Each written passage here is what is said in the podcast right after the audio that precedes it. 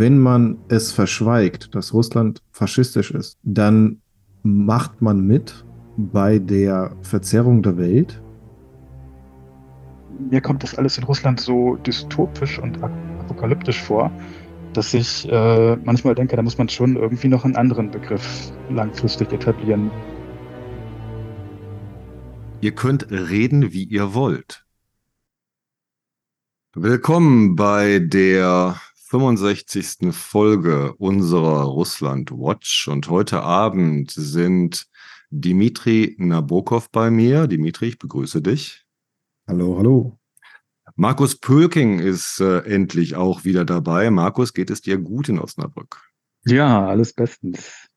Sehr, Hallo. sehr schön. Das freut mich, euch beide wieder dabei zu haben. Thomas Lörs lässt sich noch entschuldigen, weil der eben erst von seiner Slowakei-Polen-Reise zurückgekommen ist, von der er aber hier hoffentlich bald berichten wird. Also Thomas, so ruh dich erst einmal aus. Die Woche war sehr ereignisintensiv.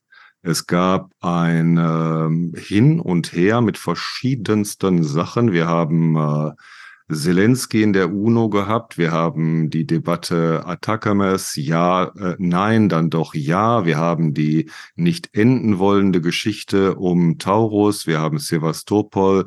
Wir haben, ja, über allem schwebend dann auch ein neuer Krieg, Bergkarabach, oder ist der schon wieder vorbei? Vieles, über das wir reden können, aber wir haben einen Gast, der jetzt erstmal äh, zur Sprache kommen wird. Und Dimitri, wen hast du uns heute Abend mitgebracht? Und äh, ja, worum soll es gehen? Ich bin sehr gespannt. Den Martin Sauerbrei habe ich euch mitgebracht, Jungs. Er ist aus äh, Österreich. Das werdet ihr auch gleich hören, sobald er hier ein paar Worte wechselt. Äh, wir kennen uns von Twitter. Das ist so ein bisschen wie, wo habt ihr euch kennengelernt? Bei Tinder. Äh, ich und Martin kennen uns von Twitter. Äh, wir haben ähm, vor ein paar Wochen äh, zum Thema Wahlen in Russland äh, kurz gequatscht oder kurz gechattet oder wie sagt man, kurz getweetet miteinander. Und dann meinte ich, hey Martin, lass doch einfach mal äh, eine Podcast-Folge zu dem Thema machen oder mit Schwerpunkt auf diesem Thema. Und jetzt ist er hier. Ich freue mich sehr. Ähm, was äh, weiß ich alles von dir, Martin? Gar nicht so viel. Ich habe nur ein bisschen gegoogelt und weiß, dass du Historiker bist, dass du an der Ludwig, nee, am Ludwig-Boltzmann-Institut für Kriegsfolgenforschung in Graz arbeitest. Ich vermute, du, du schaltest dich auch gerade irgendwie aus äh, Graz zu uns. Äh, viel mehr weiß ich auch nicht. Die Recherchen von mir, die beschränken sich dann äh, häufig nur auf Googlen und äh, Twitter analysieren. Da weiß ich dann sehr, sehr viel. Ich weiß, dass du zum Beispiel 60 Tweets am Tag raushaust. Ja? Sehr viel Quote-Tweets, 16.000 Tweets hast in diesem einem Jahr. Und äh, du hast eine 4, glaube ich, im Namen und dein Account ist schon älter. Deswegen vermute ich, dass du immer den Passwort oder sowas vergessen hast und einen neuen Account erstellt hast. Ich weiß es aber nicht. Ich würde es gerne von dir hören und ob du mit Anna Sauerbrei von der Zeit irgendwie verwandt bist, irgendwas mit dir zu tun hast. So, hallo. ja, danke, dass ich da sein kann. Uh, die Twitter-Sache ist recht einfach erklärt. Ich war mal in einer Fortbildung, die hat geheißen Digital Transformation in Research. Und nachdem ich bis zum Ukraine-Krieg eigentlich Social-Media-Verweigerer außerhalb von Facebook war, äh, haben wir dort aber ein Twitter-Profil erstellen müssen, damit wir das richtig machen. Und das Twitter-Profil hat es dann schon ein Jahr gegeben.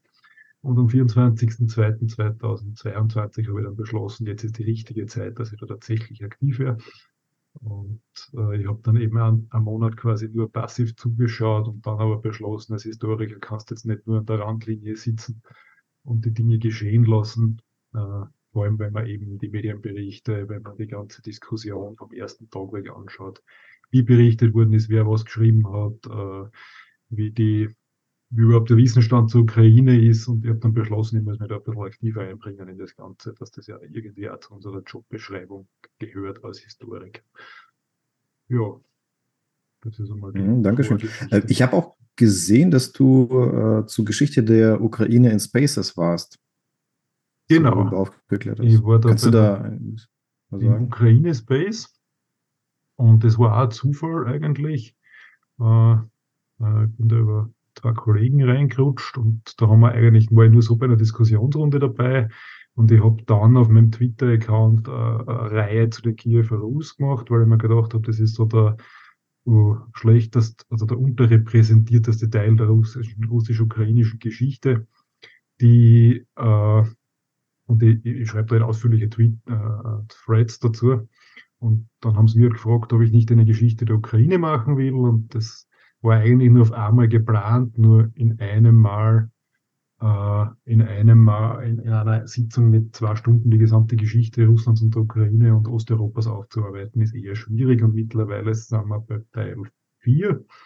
Also Teil 1 war bis ins 19. Jahrhundert, Teil 2 war oder bis ins 17. Jahrhundert, glaube ich, Teil 2 war dann bis, bis zum Ende des Ersten Weltkriegs und Teil 3 war dann eigentlich nur ein Special zu Uwe, Uber, Bandera äh, und die also Zwischenkriegszeit plus Zweiter Weltkrieg und halt die Nachfolgen. Genau. Du machst also Timothy Snyder Konkurrenz, ja? naja. okay. Und äh, hilf mir auf die Sprünge vor zwei Wochen, ähm, da hatten wir das Thema Russlandwahlen und äh, wir haben kurz, kurz uns dazu unterhalten, wie, ähm, ja, was für ein Problem, warum wir das problematisch äh, finden, warum wir das problematisch sehen, wo ist genau das Problem, wenn man von Wahlen in Russland spricht und davon, dass Putin die Wahlen gewinnt oder die Partei Einiges Russland die Wahlen gewonnen hat. Genau, also, ähm, Kannst ja. du das nochmal schön zusammenfassen? Also der Ausgangspunkt war Berichterstattung vom CDF, heute glaube ich, wenn ich mich richtig erinnere, äh, wo eben berichtet worden wäre, die, also es hätte in den pro-russisch, also in den russisch besetzten oder pro-russischen Gebieten der Ukraine eine Wahl gegeben und die Partei einig, die Partei Putins Einiges Russlands hätte diese Wahlen gewonnen. Hm, okay. So, so, so many wrong in, in einem Satz oder in einem kurzen Beitrag ist schwierig, äh, weil erstens einmal die, dass überhaupt in Gebieten, die, Völker, die, die völkerrechtswidrig annektiert worden sind, Wahlen unter Anführungszeichen abgehalten werden, ist schon mal äh, einfach illegal. Ne? Also wir hatten das schon öfter, äh, hat ja eine recht eine gute Tradition. Und und dass man da überhaupt noch von Wahlen spricht, ist, ist, ist schon mal absurd. Das zweite Absurde daran ist, dass man in, in Russland von Wahlen spricht, ist halt auch schon sehr gewagt, sage ich mal, weil schlicht und ergreifend der Ausgang von vornherein bestimmt ist, äh, weil natürlich sämtliche äh, äh weil die ganze Wahl einfach von vorn bis hinten fake ist. Ne? Und vor allem in den besetzten Gebieten, wo ja dann tatsächlich, so wie es auf der Krim war, äh, die netten Herren mit der Kalaschnikow überall herumstehen, die natürlich nur da sind, um die Wähler zu beschützen. Ne? Äh, und wenn dann halt westliche Medien über, so, über sowas berichten, äh, das verleiht natürlich der ganzen Aktion wieder ein gewisses Maß an, an äh, Legalität und an Autorität und, und an Plausibilität. Und das ist natürlich extrem, das kann man so nicht stehen lassen. Und es ist einfach erschreckend, dass das immer und immer und immer wieder, das ist ja jetzt nicht nur bei Russlandwahlen, sondern ist ja in anderen Gebieten, wo irgendwelche Diktatoren irgendwelche Scheinwahlen durchführen lassen, wird dann auch von Wahlen gesprochen. Ne? Äh, und das ist halt ein No-Go, absolutes. Ne? Stimmt, jetzt erinnere ich mich wieder, es waren äh, Kommunalwahlen, also Regionalwahlen. Genau in verschiedenen äh, Oblasten und verschiedenen Gebieten äh, der RF und äh, unter anderem auch in besetzten ukrainischen Gebieten. Und das war, glaube ich, sogar an dem Tag, dieser CDF-Beitrag, wo das Video viral ging, wo äh, so ein Minivan von einem Haus äh, anhält und äh, die Menschen, die Bewohner in diesem Haus, sie, sie filmen das und dann steigen halt bewaffnete Soldaten, äh, russische Okkupationssoldaten raus mit Balaklavas, also mit äh, verdeckten Gesichtern, mit, mit Maschinenpistolen und äh, äh wie heißt es, Trommeln oder, oder schlagen auf dieses Tor. Ähm, also dort hat man oft solche ja, Zäune aus Metall und äh, so ein hohes Tor, zwei Meter hohes Tor oder drei Meter. Und äh, wenn man drauf schlägt, so mit der Faust, mit der, mit der flachen Hand, dann ist das sehr laut. Ne? Und dann, dann klopfen die darauf rein und, und rufen. Ne? Die, sollen, die Bewohner sollen gefälligst rauskommen, um ihrer bürgerlichen Pflicht äh, nachzukommen und das Kreuzchen ja an der richtigen Stelle zu setzen. Ja, Jetzt erinnere ich gibt, mich wieder, ja. Ja, es gibt dann ja Berichte, dass manche Wahllokale einfach vorzeitig geschlossen hätten, wie dann halt auf einmal die Stimmenwaage, also was natürlich dran ist, ist, aber Fakt ist, dass in, in, in so einem System gibt schlicht und ergreifend keine freien Wahlen. Das ist einfach nur eine Phase. Das ist halt ein System, das man halt in vielen Ländern, die diese autokratische, sage ich mal, äh, äh, Richtung einschlagen, äh, irgendwer hat das dann als Bin-Diktators einmal bezeichnet. Ich, ich überlege jetzt gerade, wer das war. Ist jetzt aber auch nicht so wichtig eigentlich. Ähm, die halt also dass Diktaturen heutzutage anders fun funktionieren. Früher war das so Kim Jong-un und Nordkorea-Style.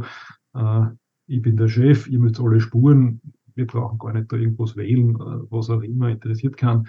Wir machen da jetzt unser Diktaturding, sondern heutzutage versuchen Diktat Diktatoren ja eher ihre Leute erstens äh, ruhig zu halten. Also es geht gar nicht darum, die Leute für die Sache zu begeistern, sondern einfach sie nur äh, passiv zu halten, dass sie halt nicht gegen, gegen das System aufbegehren quasi. Und das Zweite, und das ist halt eine wichtige Schiene, ist eben genau diese Public Relations Schiene für, für die, in dem Fall halt für den Westen, dass man halt immer brav seine Wahlen abhaltet, dass man immer brav seine Wahlergebnisse einführt und dass man halt immer brav bei diesen Wahlen gewinnt. Ne?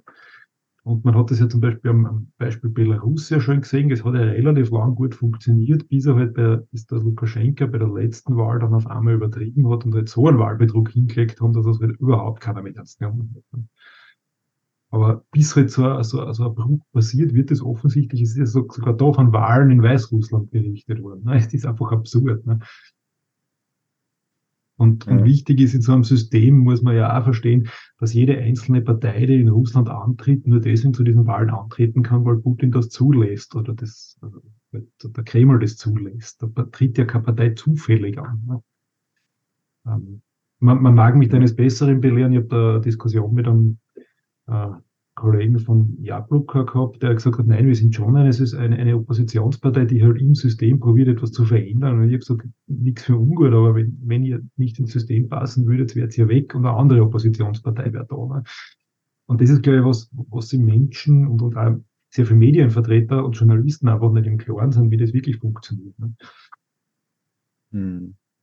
Ja, na gut, aber ähm, wir wollen ja heute uns ähm, spezialisieren äh, auf Journalismus. Ne? Wie geht jetzt äh, der westliche, der richtige Journalismus, also nicht Propaganda, sondern wie soll Journalismus jetzt damit umgehen? Sie müssen ja irgendwie über diese Scheinwahlen oder Wahlen oder was auch immer berichten.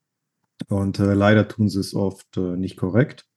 Äh, die Empörung, die vollzieht sich in regelmäßigen Abständen, die ist erwartbar. Es ist immer wieder die gleiche Kritik, das könnt ihr nicht tun, das sind keine Wahlen. Es ändert sich aber nichts.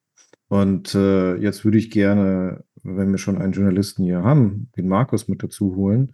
Ähm, Markus, kannst du uns äh, sagen, wie das funktioniert, so im Redaktionsalltag? Ähm, es machen ja auch andere Leute die Headlines als die die Texte schreiben, richtig? Wie, wie funktioniert Häufig das? Ist es so, wie, wie kommt sowas zu, zustande? Häufig ist es so, genau. Also ich glaube, wenn wir jetzt grundsätzlich von so einer Nachricht sprechen, ne, irgendwie einiges Russland hat Regionalwahlen in der Oblast Zaporizhia gewonnen, dann ist es ja meistens eine Agenturmeldung, die dann von den einzelnen Medien, ähm, wo sie veröffentlicht wird, selten noch in größerem Umfang bearbeitet oder nachrecherchiert wird. Ne? Das kommt dann über DPA zum Beispiel rein und DPA hat eigentlich eine hohe Glaubwürdigkeit. Ne? Wenn die eine Nachricht raushauen, dann ähm, ist das eigentlich übernahmefähig. Und ähm, DPA macht das halt häufig zum Beispiel einfach kurz und knackig und bezieht sich dann zum Beispiel selbst auch auf irgendwelche russischen Quellen. Also nehmen wir mal an, die Ursprungsnachricht kommt von TASS, ne, irgendwie einiges Russland gewinnt in Saporischia.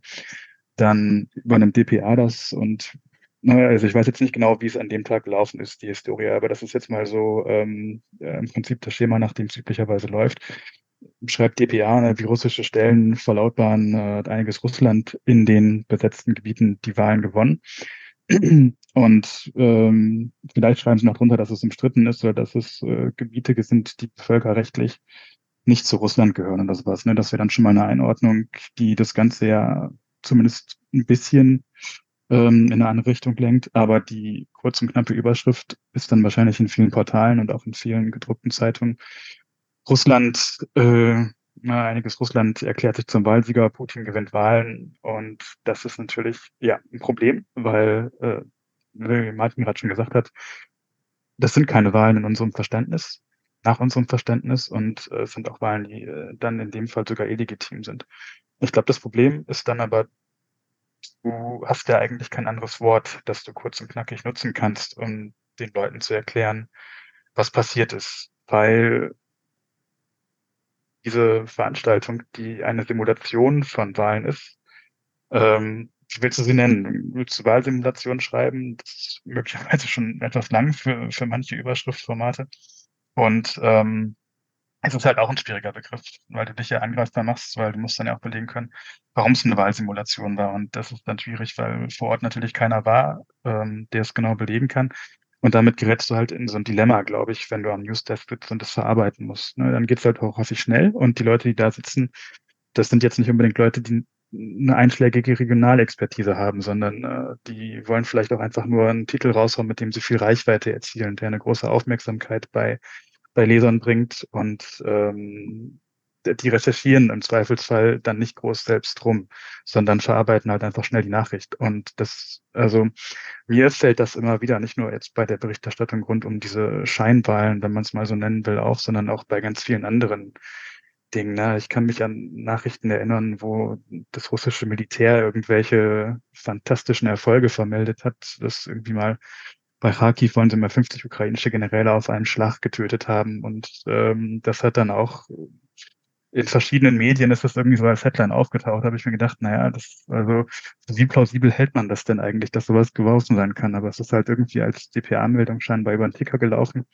und dann aufgenommen worden und ähm, ist schwierig, problematisch, verzerrt in vielerlei Hinsicht die Dinge, aber es ist, glaube ich, zum einen dem Ablauf in vielen Medienhäusern geschuldet, die ähm, aktuelle, tagesaktuelle Nachrichten vermelden und zum anderen auch möglicherweise der Dynamik, die so im Medienmarkt insgesamt ist. Ne? Also dass ähm,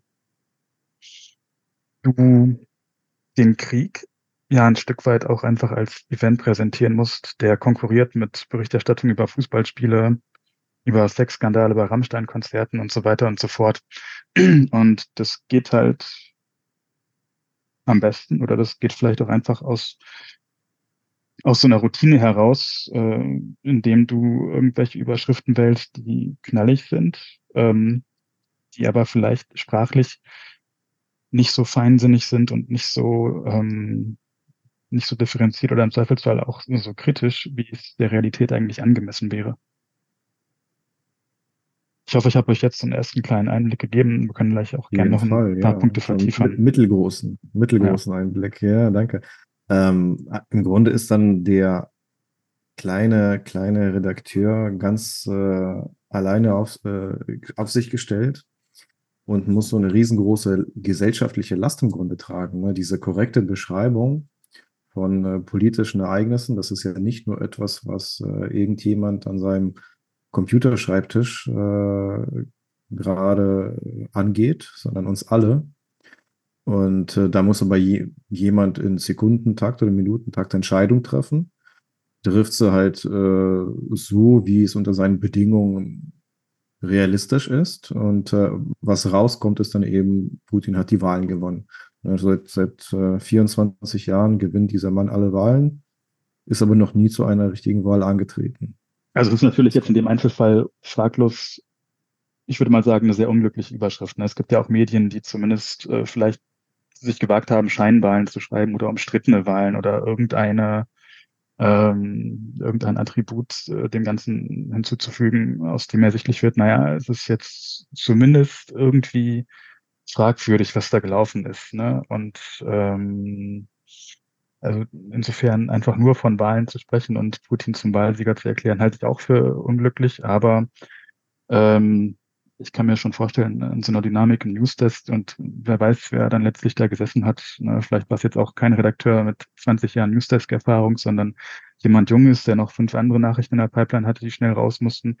Ähm, dann kann sowas halt mal passieren, ne? weiß ich nicht, keine Ahnung. Ähm, das, ich glaube, da will ich, da will ich jetzt auch niemandem was Böses unterstellen, dass er da irgendwie ein Framing oder ein Wording gewählt hat, äh, um russischer Propaganda sozusagen, ähm, um russische Propaganda zu verstärken. Aber es sind einfach Dinge, die dadurch passieren, dass Dinge viel schneller laufen im digitalen Zeitalter und dann eben an so einem Newsdesk in der Redaktion, dass Medien sicherlich auch teilweise Ressourcen abgebaut haben und dass dann eben auch häufig die Experten für Osteuropa, die es ja beim ZDF zum Beispiel auch gibt, diese eine Nachricht nicht verarbeiten, ne? sondern die recherchieren dann halt so ihre eigenen Geschichten und bringen dann vielleicht irgendwann fünf Stunden später mal den Beitrag zur Wahl, der das Ganze dann auch in den richtigen Rahmen setzt und äh, äh, dann auch vielleicht die Kritik für den Punkte ähm, benennt. Aber das ist dann halt ein ähm, anderer Workflow und eigentlich auch eine andere Zuständigkeit letztlich, die, die dann sich da manifestiert in dem Stück. Hm. Darf ich noch mal ganz kurz Martin noch eine Frage stellen als Historiker? Und dann würde ich gerne Stefan wieder mit ins Boot holen und äh, Stefan darf dann im Gespräch eine intellektuelle Tiefe verleihen. Kannst dich schon mal vorbereiten, Stefan? ähm, Martin, äh, sag mal, kennst du in Bibliotheken diese ähm, dicken Ordner, wo uralte Zeitungen gebündelt werden? Gibt es also im Archiv, ne, irgendwie die, also für mich dann die Süddeutsche, äh, die FAZ äh, in Deutschland, äh, in Österreich dann, ich weiß nicht, was habt ihr da für Zeitung? Also so große, große Brands. Ja, die Presse, und, äh, Wiener Zeitung. Ja, genau, genau. Und äh, ich mache das ja sehr gerne. Ne? Ich könnte es stundenlang machen. Das könnte ich glatt ein Hobby von mir nennen. Äh, und wenn ich so 50er Jahre Zeitung, 60er Jahre lese im Archiv, dann fällt schon auf, wie viel mehr Mut man zur Sprache hatte. Ne? Ist das so also auch deine Beobachtung? Ne, wie, wie, wie viel mehr man gewagt hat, die Sache beim Namen zu nennen. Ja, also zum ersten muss ich eine Lanze für Österreich brechen. Also die österreichischen großen Zeitschriften kriegst du alle bei der österreichischen Nationalbibliothek mittlerweile digital bis teilweise, äh, also zum Beispiel die Wiener Zeitung oder die Presse seit dem ersten Erscheinungstag 1848. Ähm, also, falls dir das mal interessiert, gibt es alles digital. Das zweite ist ja, ich glaube schon, dass man früher einfach anders berichtet hat. Ne? Und äh, ich, ich gebe Markus da sehr, sehr recht. Mit, das ist halt in den Redaktionen heutzutage ein Zeitproblem. Es sind Menschen, die eigentlich mit dem Thema wenig bis gar nichts zu tun haben, die halt schnell eine Meldung produzieren müssen. Und ich finde das recht amüsant, weil wir haben erst kürzlich eine Schulung gehabt mit einem Ex-Chefredakteur von Ö1, also vom österreichischen Kultursender der uns halt beigebracht hat, wie wir das als Wissenschaftler schaffen, von äh, Medien irgendwie wahrgenommen, ernst genommen und äh, gehört zu werden. Und da waren eben genau diese Punkte, produziere irgendwas, was, was catchy ist, dass man schnell übernehmen kann, wo man nicht viel nachdenken muss, was man einfach in der Zeitung drucken kann. Ne? Ich glaube, das ist halt ein massives Problem, das wir insgesamt haben, wenn wir jetzt da in, gerade in so einem Bereich wie im, wie im Russland-Ukraine-Krieg jetzt da diskutieren, dass da jetzt sehr viele Meldungen einfach rausgehen, weil es die Leute nicht besser wissen und da gar keine Zeit haben, das besser zu wissen. Und ich glaube, das ist ein Riesenproblem, wo aber jetzt der Einzelne nichts dafür kann, der die Meldung schreibt, sondern es ist einfach systeminhärent. Ich, ich würde auch vermuten, dass äh, die Gefahr, sich zu verbrennen, auch größer geworden ist. Also der Skandal, der entstehen würde, wenn man äh, sich dazu weit aus dem Fenster wagt, ähm, ist auch größer, als wenn er, wenn er, also man hat nicht mehr so viel Mut. Das ist, glaube ich, ähm, so eine Folgeerscheinung ähm, noch von den Maidan-Protesten und von dann den Ereignissen ab 2014 mit der Okkupation der Krim und mit dem Krieg im Donbass. Ne? Damals haben die Medien ja massiven Gegenwind bekommen über verschiedene Bot-Netzwerke und natürlich auch über die ganzen, ähm, ja, ich sag mal Leute, die irgendwie so ein bisschen der russischen Propaganda hörig sind, ne, haben sich da massiv bei den Medien beschwert, über eine einseitige Berichterstattung geklagt. Und ich glaube, dass das äh, Spuren hinterlassen hat. Ne? Also ich meine mich erinnern zu können, dass zum Beispiel die Berichterstattung der Maidan-Proteste und dann auch über die Krim-Okkupation in vielen großen Medien eigentlich sehr klar war und dass das auch sehr klar benannt worden ist und dass dann aber durch ganzen Shitstorms, die es da gab und die ganzen bösen Leserbriefe und Beschimpfungen, ähm, manche Dinge so im Laufe des Jahres 2014 und dann auch später 2015 nicht mehr so sehr beim Namen genannt worden sind, dass man da schon Rücksicht genommen hat. Ne? Und ähm, das führt dann ja dazu, dass ähm, ich weiß noch, das war so bis 2022 im Prinzip in jedem Text, der die Situation im Donbass geschrieben hat, der von der DPA kam, stand im letzten Absatz immer, seit 2014 gibt es da Gefechte zwischen prorussischen Separatisten und ukrainischen Truppen. Äh, beide Seiten machen sich gegenseitig verantwortlich. Äh, das hat dann eigentlich immer so ähm, den Text abgeschlossen und immer im Unklaren gelassen, was da ist. Und ich glaube, dass da ähm, Ne, so dieser ganze Gegenwind vielen Medien ähm, in einer Situation erwischt hat, wo sie einfach vielleicht schon selbst nicht mehr das, das, das Selbstbewusstsein und die Autorität sich äh, zugemessen haben, dem jetzt entschieden entgegenzutreten. Und ähm, naja, dadurch, dass das jetzt dann letztlich ähm, wir in einer Zeit leben, in der das Ganze zum einen ja bei den meisten Medien, die digital vertreten sind, auch irgendwie Reichweite erzielen muss, dieses Thema. Äh, sonst werden da keine Ressourcen mehr reingesteckt oder weniger Ressourcen reingesteckt. Ähm, nur noch das, was so Must-Have sozusagen ist. Und zum anderen ähm, wir natürlich auch hier in Deutschland mit einer Gesellschaft ähm, zu tun haben, die, glaube ich, in vielerlei Hinsicht gar nicht nachvollziehen kann, wie anders Russland ist. Ne? Also wir haben ja vorhin, glaube ich, ganz am Anfang auch mal kurz gesprochen, so eine, diese Idee von Wahlen, dass das in Russland in der Form gar nicht existiert, ähm, wie wir das hier kennen. Das weiß man vielleicht mittlerweile doch, aber ich glaube, dass das ganz viele andere Dinge, ne? also so ähm, wie irrational eigentlich der ganze russische Machtapparat ist, dass es da ähm, eben keine so rationalen Motive gibt, wie man das vielleicht von westlichen Staaten kennt in ganz viel Hinsicht, oder dass es eine ganz andere Bereitschaft gibt, äh, der eigenen Bevölkerung möglicherweise auch zu schaden, um politische Ziele zu erreichen, ne? was ja letztlich diese Durchführung dieses Krieges auch belegt das ist, glaube ich, ähm, hier vielen Menschen fremd. Und selbst wenn du jetzt als, als Journalist oder als Redakteur da sitzt und das eigentlich auch, weil du ja in den Nachrichten arbeitest und das dann irgendwie doch verfolgst, so einschätzen kannst, musst du es ja trotzdem immer noch in eine Sprache ähm, fassen, die für ja letztlich möglichst viele Menschen nachvollziehbar ist. Und dann wählst du, glaube ich, doch vertraute Begriffe. Und wenn du das tust, dann bist du aber letztlich schnell bei Begriffen, die die Wahrheit in Russland eigentlich nicht mehr so wirklich abbilden. Und die Wahrheit abzubilden ist dann vielleicht auch die Einflugschneise, die ich nutzen möchte, um dem Wunsch von Herrn Nabokov nachzukommen und euch zu fragen, ob ihr schon mal mit dem Begriff des äh, rationalen Idealismus konfrontiert worden seid. Dann nehme ich euch kurz zurück ins 19. Viel, Jahrhundert. Viel ähm, also 19. Jahrhundert, John Locke, einer der großen mhm. britischen, englischen Philosophen auf der Suche nach der perfekten Sprache. Und äh, wir sollten die Sprache nicht in ihrer Wichtigkeit überbewerten. Ja? Also ähm, wir ändern nicht die Welt, indem wir äh, eine korrekte Sprache anwenden.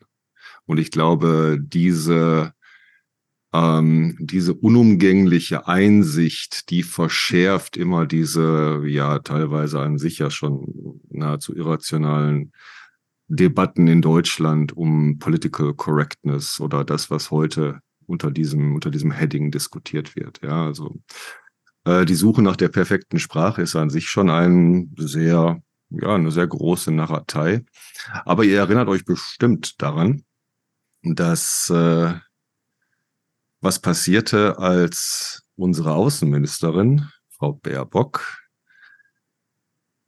Xi Jinping als Diktator bezeichnete. Wie Oder im Krieg mit Russland. Ne? Nein, nein, ich möchte jetzt dieses eine Beispiel haben, bitte dieses eine mhm. Beispiel haben. Äh, was passierte? Was passierte? Es, ja, Riesenkritik und Aufregung. Ne? Es gab eine große Resonanz in dem Ganzen und da sehen wir ja, wie äh, wichtig äh, sprachliche Korrektheit, sprachliche Bezeichnungen sein können. Und hier, wenn wir uns über den russischen Krieg gegen die Ukraine unterhalten, wenn wir, wenn wir uns überhaupt über Krieg unterhalten, dann reden wir über menschliche Fantasiewelten, über Glaubensgemeinschaften, über all diese großen mentalen Erfindungen und Projektionsflächen, die unsere Spezies jetzt über die Jahrtausende ausmacht und die gerade in Kriegszeiten äh, entscheidend werden. Ich frage euch zum Beispiel jetzt hier, um äh, mal dieses Thema Sprache mit äh, von diesem Beispiel der Wahlen so ein bisschen wegzubringen. Äh, ich frage euch, was sind ethnische Säuberungen? Sind Ja, das, ist eine Verniedlichung. Ne? sind das, Mord, äh, ja, ist das, äh, sind das so hygienetechnische Euthanasie-Maßnahmen? Macht Ja, man, ist dann danach alles wieder sauberer und ja, schöner? genau, das Saubere. Ne? Hm. So die, ja, Martin, du wolltest auch dazu. Nein, das, das, natürlich, also das, was du als Historiker damit verbindest, ist halt einfach die Säuberung von Landstrichen von einer gewissen Volksgruppe. Ne? Das ist was, was man im Jugoslawienkrieg massiv gesehen hat. Das ist auch was, äh, aber man muss natürlich sagen, das war ja was, was im Mittelalter auch gang und gäbe war. Ne? Dass, dass einmal ein Imperium irgendwo ganze Völkerschaften umgesiedelt hat, war normal. Ne? Und jetzt, aber der Begriff ethnische Säuberung, so schön wie das klingt, ist eigentlich eine brutale Vertreibung von einem Haufen. Das ist halt absolut von sehr vielen Menschen von einem gewissen Landstrich. Ne? Und der ist unterschiedlich motiviert. Das kann religiös motiviert sein, das kann jetzt rassisch motiviert sein, das kann jetzt äh, nationalistisch motiviert sein, wie auch immer. Ethnische Säuberung ist für mich einer der Begriffe, die nach 30 Jahren jetzt wieder auftaucht. Es war einer der Top-Begriffe während des Krieges gegen Bosnien-Herzegowina 92, 95. Jetzt haben wir ihn in der, in allen Debatten um Arzach, Nagorno-Karabach, Bergkarabach, Aserbaidschan, Armenien. Und ähm, die Tagesschau setzt ihn in Anführungszeichen. Alle anderen tun das nicht. Würde auch zu viel Zeit in Anspruch nehmen. Anfu braucht man immer Shift und Anführungszeichen. Das dauert viel zu lange. Also warum sagt man ethnische Säuberung? Warum übernimmt man diesen Begriff und welche Fantasiewelten werden dadurch geschaffen, beziehungsweise welche real existierenden Welten werden dadurch von uns ferngehalten? Denn ethnisch heißt, wir sagen nicht rassistisch oder rassisch vielleicht. Säuberung, wir sagen nicht Tötung, Vergewaltigung, Vertreibung. Wir könnten das aber sagen. Wir könnten sagen, dass wir Angst haben, dass jetzt in Bergkarabach es zu rassischen Tötungen kommt. Also zu Tötungen auf Grundlage von rassistischen Fantasiekonstrukten. Das ist, und ich finde, das ist näher an der Realität. Und äh, wenn ich jetzt äh, zum einen dem Historiker zugehört habe und dann dem Journalisten zugehört habe, wie sie mit dem professionellen Twitterer über Sprache diskutiert haben, dann sitzt hier ein Philologe, der das Ganze vielleicht beobachtet und auch äh, aus seiner Warte hin analysiert.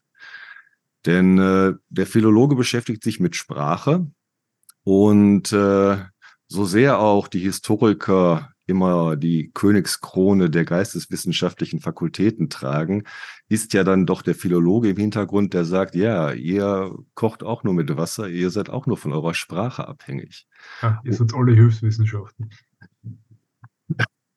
So hätte ich das nie gesagt. Und ähm, daher ist das Nachdenken über Sprache hier und auch über die äh, Einflussnahme wichtig. Ich fand es sehr interessant und für mich auch äh, ermutigend zu beobachten, gerade auf Twitter, wie sehr Begrifflichkeiten jetzt in Frage gestellt wurden und auch geändert wurden, weil sie, wie ich finde, auch ähm, eine andere Einstellung in Deutschland zum Ausdruck bringen. Wir sprechen nicht unhinterfragt vom Ukraine-Krieg. Beziehungsweise, wenn irgendwo Veranstaltungen sind, die groß auf ihrem Plakat haben, Ukraine-Krieg, dann können wir davon ausgehen, dass 80 Prozent dieser Veranstaltungen auch durchaus Wagenknecht einladen würden oder jemand anderen aus der Reihe. Denn die Bezeichnung Ukraine-Krieg, die ich hier schon oft angebracht hatte und kritisiert hatte, die stand in den 90ern, als es noch um den Bosnienkrieg ging, gar nicht zur Frage.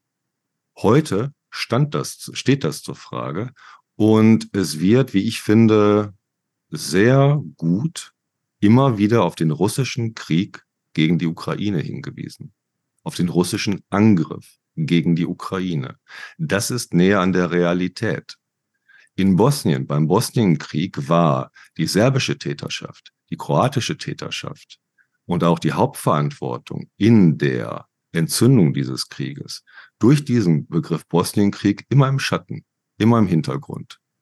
Und gerade hier als Lehrer für Sprachen kann ich euch bestätigen, dass wenn Menschen Sprachen lernen sollen, sie ganz viele Wiederholungen brauchen. Ja, you must hammer it down und immer und immer wieder. Es ist wie äh, Sport.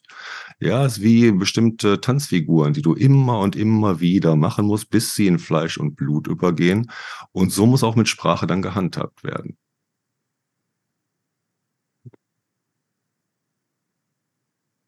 Martin, bitte. Äh, wenn wir noch gerade beim Bosnienkrieg und bei Sprache sind, es ist ja auch sehr interessant zu sehen, wie sich das, was früher als serbokratisch bezeichnet worden ist, jetzt der mittlerweile zumindest auf den österreichischen Unis als bosnisch-kroatisch-serbisch geführt wird, wo man es quasi als, als drei Dialekte derselben Sprache bezeichnet. Und es ist auch sehr interessant zu sehen, wie sehr die kroatische Seite mittlerweile dabei ist, eine eigene Sprache zu schaffen. Ne? Was auch wieder eine sehr interessante Folge von dem ganzen Krieg ist. Ne? Und was man dazu sagen, mittlerweile redet man nicht mehr vom Bosnienkrieg, sondern man redet eigentlich nur von den Jugoslawienkrieg, die circa von 1991 bis äh, 1991 gedauert also inklusive Kosovo. Einfach zu sagen, dass das auch Themenkomplex ist und auch Problemkomplex. Ne? Gerade da hat sich in der Sprachenfrage ganz deutlich gezeigt, mhm. wie eng Sprache und Krieg zusammenhängen. Ja. Auf, auf, ja. Entschuldige. Vielleicht nur ganz kurz aus Historikersicht, dann vielleicht als Journalist. Ich, ich merke, wie sehr mich der, dieser russische Angriffskrieg auf die Ukraine sprachlich vor eine Herausforderung gestellt hat, weil wir ja darauf hingetrillt also worden sind, die, also wir haben ja in der Schule oder auf der Uni nur die russischen Bezeichnungen gelernt, für Kiew statt Kiew, für, natürlich war es Kharkov, es war gut, Lemberg war Lemberg für die Österreicher, da äh, kann man schon froh sein, wenn irgendwer Lwów gewusst hätte, aber Lviv hat schon gar keiner gewusst. Also ich habe ja sehr, im, am Anfang habe ich sehr viele meiner Texte äh, redigieren müssen, habe sehr oft überlegen müssen, was ist jetzt eigentlich der richtige Begriff dazu, wie, wie adressiere ich das Problem, was mache ich damit. Und das ist einfach ganz schwierig, wenn man sich von, von eingeschossenen Denkmustern auch wieder lösen muss und den eigen finden muss in gewisser Hinsicht. Ich glaube, Markus wollte sich auch einschalten. Ja, genau. Ich ähm, wollte mich noch mal kurz äh, dem Ukraine-Krieg als Terminus sozusagen widmen.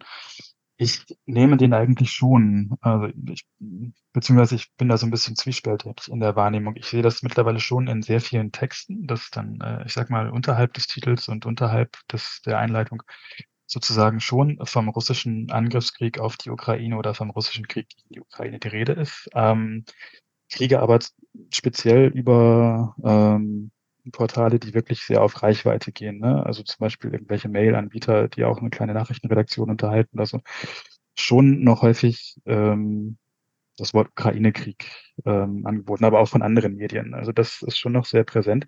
Das liegt daran, dass es wahrscheinlich einfach der stärkere Begriff bei Google ist. Ne? Man kann ja gucken, was stärker gesucht wird, Ukraine-Krieg oder russischer Angriffskrieg auf die Ukraine. Ähm, mit an Sicherheit wahrscheinlich, äh, mit an, mit an Sicherheit grenzender Wahrscheinlichkeit ist ersteres der stärker gesuchte Begriff. Und wenn der dann nicht im Titel auftaucht, dann wird spätestens irgendwie bei der Abnahme der Nachricht oder sowas irgendwie nochmal irgendjemand das nachher SEO-Gesicht, also nach Search äh, Engine Optimized Gesichtspunkten äh, angucken und sagen, ja, da muss Ukraine-Krieg im Titel, dann finden das mehr Leute. Und ähm, durch eine Dynamik hält sich der Begriff dann, finde ich, doch eigentlich stärker. Ähm, steckt vielleicht kein böser Wille hinter, aber einfach so eine Dynamik oder so eine technische Notwendigkeit, die äh, irgendwie unbefriedigend ist. Nach Schein war in Google keiner, ne? Ja. Auch das, genau. Äh, Stefan, äh, wie war der Begriff nochmal von John Locke? Rationaler Idealismus, das heißt, wenn du ähm, die äh, perfekte Sprache konstruieren möchtest. Ähm, wir hatten heute mit Kindern was ähnliches. Ähm, diese Schaumküsse, ne, diese Süßigkeit. Diese Schaumzeugs mit Schokolade übergossen. So. Und äh, irgendwo kam dann äh, mit, mit Mohrenkopf der Begriff vor. Ich weiß nicht mehr wie. Im Film oder sowas. Und äh, ich habe gemerkt, äh, bei mir im Kopf ist es halt der Begriff, äh, der, der zuerst kommt, Mohrenkopf, weil ich das als Kind so gelernt habe und Schaumkuss musste ich mir aneignen später als äh, politisch korrekteren Begriff für diese Süßigkeit. Und äh, die Kinder, die konnten mit Mohrenkopf gar nichts anfangen. Ah, irgendwas mit Moor kam irgendwo vor. Und äh, die meinten, was ist denn das? Sag ich, ja, das ist, äh, das ist historisch. Äh, Volk wurde so genannt in Afrika und so. Und äh, kennt ihr doch von Mohrenkopf? Die, hä, Mohrenkopf? Kenn ich überhaupt nicht, was soll das sein? Ja, diese Dings, diese süßen Weißen mit Schokolade drüber. Das, ist, das sind doch Schaumküsse. Was redest du denn da? Ne? Ähm, ja, hat, hat, hat mich nur daran erinnert. Aber eigentlich wollte ich ähm, auf einen ganz anderen Punkt eingehen. Markus, du hast vorhin gesagt, ähm, von äh, der Nachricht im, im Donbass, da gab es äh, Kämpfe äh, 2014, 2015 und dann gab es oft Nachrichten, wie beide Seiten beschuldigen sich gegenseitig, ne? Kannst du dich erinnern? Und äh, ja, das genau. erinnert mich ein wenig an die Nachrichten jetzt, wenn es heißt, äh, ähm, Jedina Russia hat äh, die Wahlen gewonnen, ja, in, in, in, in Donetsk zum Beispiel. Und äh, danach kommt der zweite Satz oder dann, wenn es bebildert ist, dann halt das nächste Bild. Äh, irgendjemand kritisiert es als Scheinwahl und irgendjemand anders hat sich aber wieder andersrum ähm, geäußert. Sprich, die Nachricht lautet, äh, Partei X hat die Wahlen gewonnen, aber irgendjemand findet das doof und irgendjemand findet das aber nicht doof. Ne? Und äh, wie steht ihr denn zu diesen, ja, äh, dieses, dieses Schein zurechtgebiege? Also wenn man dann hinterher im Satz zwei, drei, weiter im Absatz, das versucht noch ähm, ja recht zu machen. Lass mich hier noch mal eben äh, die Sache mit der politischen Korrektheit ansprechen und dann wieder überleiten auf deine jetzige Frage, die ja mhm. dann größer wird und den, den, den Rahmen weitaus äh, größer zieht. Nochmal zur politischen Korrektheit. Wenn ähm, irgendjemand mir einen Aufsatz schreibt, sagen wir mal auf Deutsch, ich würde wieder als Deutschlehrer arbeiten und äh, er schreibt dann Ukraine-Krieg, dann würde ich ihm sicherlich nicht an den Rand schreiben, politisch nicht korrekt. Wenn er Krieg mit K schreiben würde, würde ich ihm einen Rechtschreibfehler vermerken. Also, Leute, politische Korrektheit. Da ist nirgendwo ein politisch korrekt Lehrer, der neben euch steht mit dem Rotstift und euch sagt, ihr sollt so und so reden. Ihr könnt reden, wie ihr wollt. Und reden funktioniert in einem sozialen Zusammenhang, wo ihr euch für eure Sprache verantworten müsst. Und ich rede jetzt noch nicht von juristischer Verantwortung, dazu kommen wir gleich. Ich nehme für mich in Anspruch, seit ich angefangen habe, mich bewusst für Sprache zu interessieren, was roundabout mit 16 war, in meinem Leben immer gesagt zu haben, was ich sagen wollte und nicht zu sagen, was ich nicht sagen will. Das heißt, es geht für mich bei der politischen Korrektheit um Autorität und Einfluss. Ich kann verstehen, dass im Journalismus, in Massenproduktion, Ukraine-Krieg als Heading in diesem einen Wort deutschen, gerade im Deutschen mit diesem Kompositum, äh, weitaus besser weggeht als äh, russischer Angriffskrieg, obwohl das auch schon ziemlich no, dramatisch ist und gute Überschrift hermacht. Also, es geht hier bei der politischen Korrektheit immer um Autorität. Und wer Einfluss haben will, soll an seiner sprachlichen Autorität arbeiten, dass die Qualitätsstandards erfüllt. Es geht also in dem Sinne auch immer ähm, darum, ob Sachen gut sind oder nicht. Wenn ich sage, lasst uns ähm, so eng wie möglich an der Realität erzählen, dann meine ich das auch als Qualitätsmerkmal. Und das, was du jetzt ansprichst, Dimitri, ja, mit denen die einen sagen das, die anderen sagen das, da gehen wir ja schon in den Bereich der Lüge auf der einen Seite wenn wir zum Beispiel äh, Wahlen, die keine Wahlen anerkennen und die daraus folgenden äh, ja, Ergebnisse als real darstellen, zum Beispiel, also wenn, wenn wirklich gelogen wird über Sachen. Oder wenn das, was du jetzt sagst, ähm, wenn eine bestimmte, ja, hm, Informationsverweigerung stattfindet.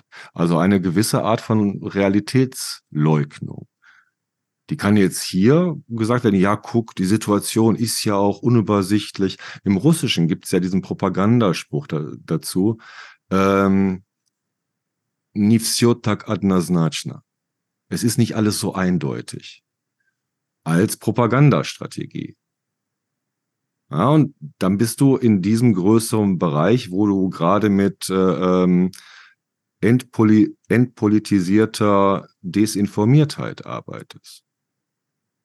Ja, und das ist äh, natürlich auch immer die Frage, wie sehr sich äh, Menschen auch im Kollektiv für bestimmte Themen interessieren. Wir sehen ja hier in den letzten anderthalb Jahren, dass sich in Deutschland eine ganze Menge von Menschen für das Thema des russischen Krieges wirklich interessieren. Sonst würde ja auch dieser Podcast, dem ihr, liebe Zuhörerinnen und Zuhörer, gerade eure Zeit schenkt, gar nicht existieren. Ja, Wahnsinn, ne? Können, können wir noch mal ein paar Sekunden darauf eingehen? Äh, wir haben das hier gestartet. Da wussten wir gar nicht, ob das funktionieren würde. Jetzt haben wir 800 Hörer jeder Folge. Knapp 700 irgendwas waren es vor kurzem, aber äh, wir gehen Richtung 800. Und ich denke mir, dass das auch gerade ein freier Markt ist, wo Menschen entscheiden, wem sie zuhören. Der, ach, hier, Alexei Venediktov. Ihr kennt ihn. Ehemaliger. Stell ihn, stell ihn doch kurz vor. Ehemal, ehemaliger Chefredakteur von Echo Moskau, die der legendäre Radiosender des Freien, doch nicht Freien. Dann kam Putin, dann kam der Faschismus Russland. Ähm, der letzte Woche als Und ge äh, gehandelte Präsidentschaftskandidat. Ja, genau, als Präsidentschaftskandidat gehandelt wurde. Egal, das ist Alexei Veneditov mit seinem grauen Haarschopf. Niemand hört ihm mehr zu, niemand nimmt ihn mehr ernst. Aber zu Beginn des russischen Angriffs hat er etwas, wie ich finde, sehr, sehr Schlaues im journalistischen Sinne gesagt. Da meinte er nämlich, ähm, es ist nicht entscheidend, ähm, äh, was äh, die Leute sagen. Es ist äh, äh, entscheidend, wem ihr zuhören wollt. Ja, so entscheidet, wem ihr zuhört und dann ist äh, nicht entscheidend, was die Leute sagen. Dann setzt euch damit auseinander. Aber es ist eine ganz wichtige Frage, wem ihr zuhört. Und ähm, wenn Martin mir erzählt, dass er noch vor, ich glaube, zehn Jahren war das, ein so Digitalverweigerer war, dann wissen wir ja auch, ähm, dass diese Rückständigkeit im deutschsprachigen Raum, gerade im universitären Bereich, uns allen so schon lange bekannt ist und wir uns vielleicht auch, äh, ja, da manchmal auch ein bisschen an die eigene Nase fassen müssen. Denn gerade die digitalen, die neuen Formate, das, was bei, über Twitter kann viel Negatives gesagt werden. Und das hat Twitter seit Musk sicherlich auch verdient, aber Twitter insgesamt, gerade hier das deutschsprachige Twitter, so wie ich das jetzt seit zwei Jahren erlebe, ist ähm, genau die Plattform, du sagtest es ja mal, Dimitri, äh, in der letzten Woche, wo wir diese Art von politischer Betrachtung ähm, anbringen können. Und da geht es ja ganz viel auch um, um, um unsere Sprache hier dabei. Und da die eine Frage, wenn ich jetzt mal äh, die Mutter aller sprachlichen Fragen aufmachen darf. Russland, das faschistische Land. Russland und Faschismus. Im Russischen spreche ich schon seit, also seit Anfang 21 von einer Diktatur. Und im Laufe 21 irgendwann, ich glaube zum Herbst hin war klar, das wird jetzt Faschismus. Seit dem 24. Februar 22 ist für mich gewiss, Russland ist ein faschistischer Staat. Dieses Wording funktioniert in Deutschland nicht, wird auch weitestgehend umgangen, wird auch ähm, wenig thematisiert. Ähm, Thomas Jäger hat das in einem äh, Artikel im Fokus diese Woche getan, den ich sehr empfehlen kann. Und äh, da würde ich mir von euch jetzt mal eure Meinung hören, oder vielleicht sagt ihr auch, nein, das ist kein Faschismus, wir müssen das anders nennen, weil das ist für mich ähm, die Kern-DNA, die narrative DNA des Ganzen. Martin, fangen wir bei dir als Historiker an. Russland ist Faschismus oder doch nicht? Äh, ja, für mich ist es eindeutig ein faschistisches Regime mittlerweile.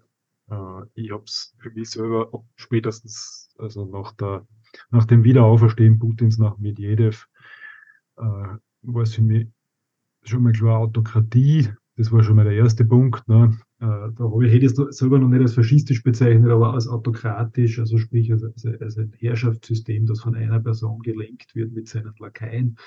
Hat sich vorher abgezeichnet, da war es dann schon ganz hundertprozentig klar, vor allem nach dem, äh, ich glaube nicht, Bolotnikow, äh, Bolotnikaya äh, Unruhen, und es hat sich halt immer, immer mehr rhetorisch, es hat sich immer mehr, auch in den Schulbüchern, es hat sich immer mehr verschärft in Richtung, äh, es hat ja dann diese Versuche mit der Nasche-Jugend gegeben und so weiter. Also es gibt einfach so viele Elemente, die Russland über Russland und Putin über die Zeit in Russland eingeführt haben, dass ich jetzt überhaupt kein Problem habe, damit Russland als faschistisch zu bezeichnen. Womit ihr ein bisschen ein Problem habt mit dem Begriff, ist eben, dass er dass es sehr hart diskutiert wird. Äh, es kommt dann ja sehr oft dieses, ja, aber die Nazis waren ja auch Faschisten und die waren ja viel schlimmer. Dass das nichts miteinander zu tun hat, das wird dann sehr oft übersehen. Ne? Also, dass das einfach, ja, System kann faschistisch sein, so oder so. Ne?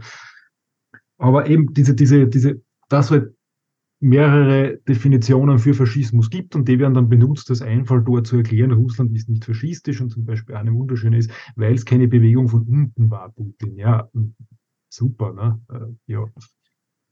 Kompletter Humbug in meine Augen, aber, aber deswegen suche ich, probiere immer eindeutigere Begriffe, Autokratie, Diktatur, ähnliches zu verwenden, ne? einfach um dieser Diskussion aus dem Weg zu gehen. Ne?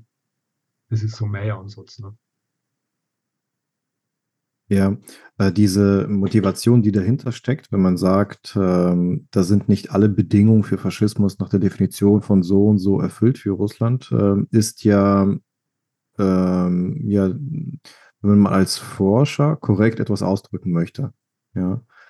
Und äh, auf unserer Seite, wenn man ähm, nicht mit dem äh, anderen Forscher kommuniziert und nicht den korrekteren Begriff sucht, sondern wenn man aufklärt, wenn man der normalen Bevölkerung versucht zu erklären, was da eigentlich gerade passiert, was die Realität ist, die Realität versucht äh, korrekt abzubilden.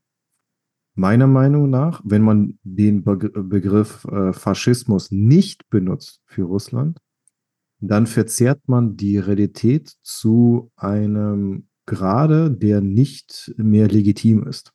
Wenn man es verschweigt, dass Russland faschistisch ist, wenn man verschweigt, dass dort keine Wahlen stattfinden, dass das keine Wahlen sind, wenn man, wenn man Putin nicht Diktator nennt, wenn man auch Xi nicht Diktator nennt, dann macht man mit bei der Verzerrung der Welt und man macht sich meiner Meinung nach moralisch schuldig dabei, die Menschen äh, ja weiter in diesen Illusionen zu belassen.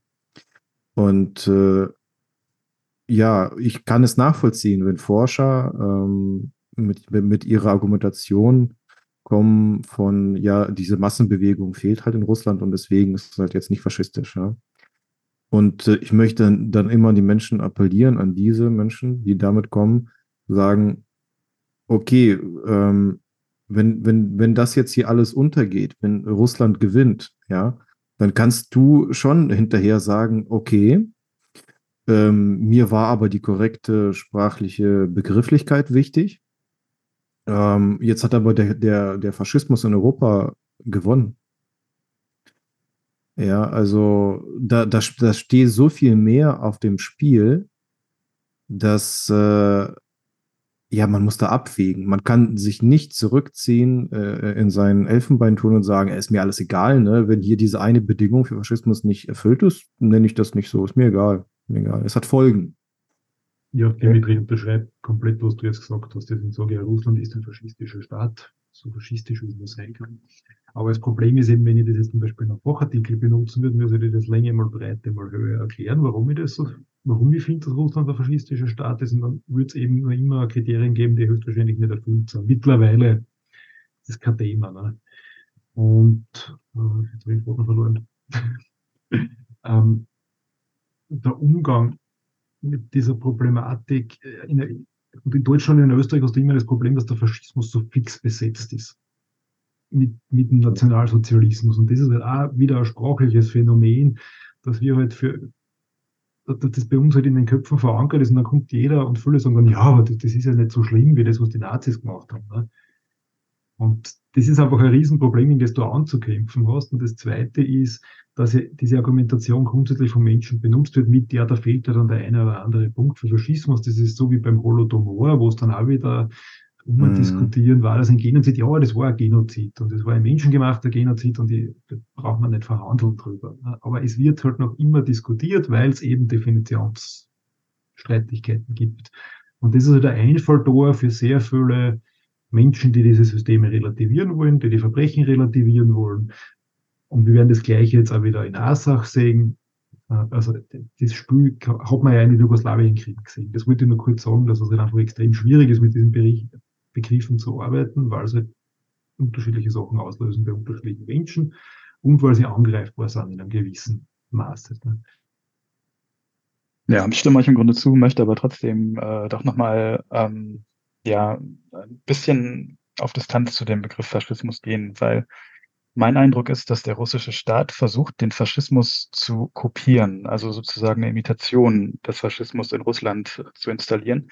Aber ich sehe tatsächlich nicht den Enthusiasmus der Bevölkerung. Ich sehe eigentlich auch nicht den Enthusiasmus in der politischen Führung. Ne? Also das sind jetzt irgendwie beim Nationalsozialismus und auch in Italien hattest du ja Leute, die äh, wirklich an eine Ideologie geglaubt haben. Das sehe ich eigentlich in Russland nur teilweise. Ich sehe eigentlich, wie verschiedene ideologische Versatzstücke zusammengepackt werden, dass für jeden so ein bisschen was dabei ist und eigentlich verfängt das aber in der Gesellschaft wirklich nicht so wirklich. Ne? Man versucht dann aber eben jetzt durch, durch Schulbücher und durch Propaganda natürlich irgendwie die Gesellschaft ne, gleichzuschalten. Das kann man, glaube ich, schon genau so sagen, auch mit diesem Begriff, auch wenn der eine entsprechende Vorbelastung hat.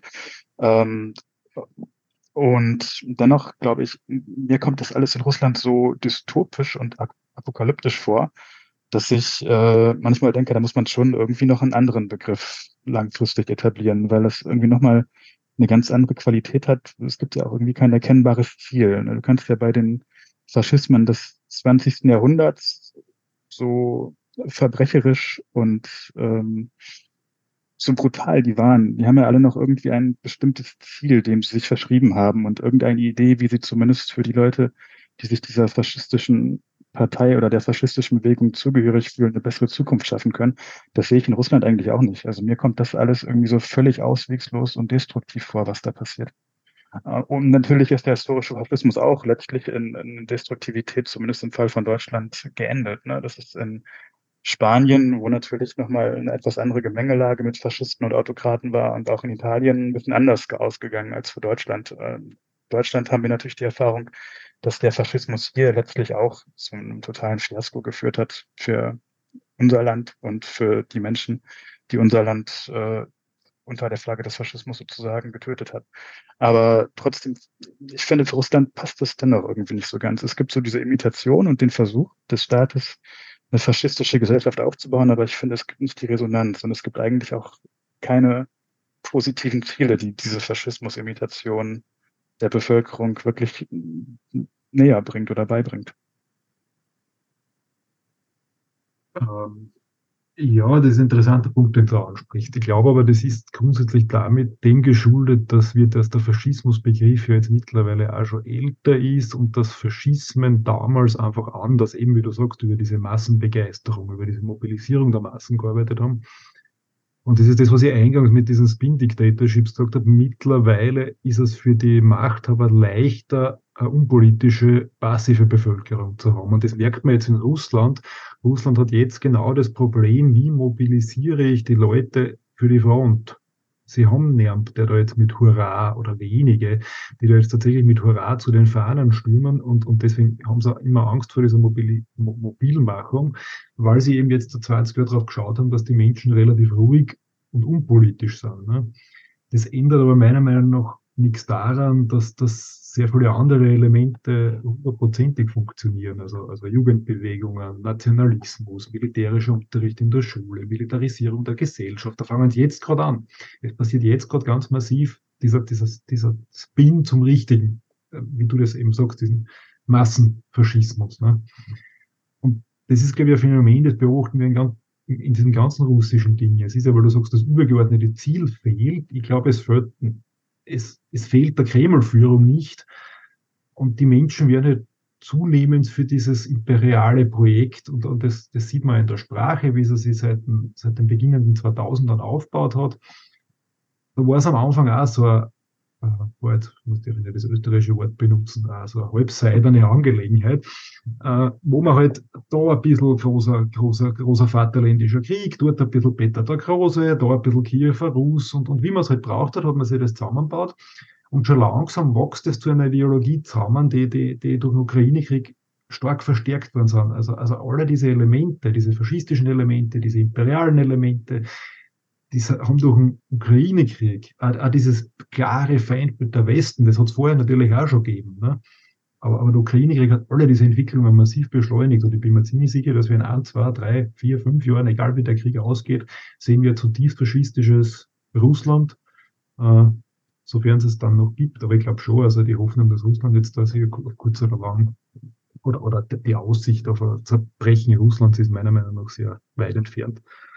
Aber ich glaube, dass sie das jetzt erst dorthin entwickeln anfängt. Und mit einem ganz massiven und erschreckenden Tempo, weil einfach die Jugend mittlerweile so indoktriniert wird, dass es, dass es echt, echt erschreckend ist. Mhm. Danke, Stefan.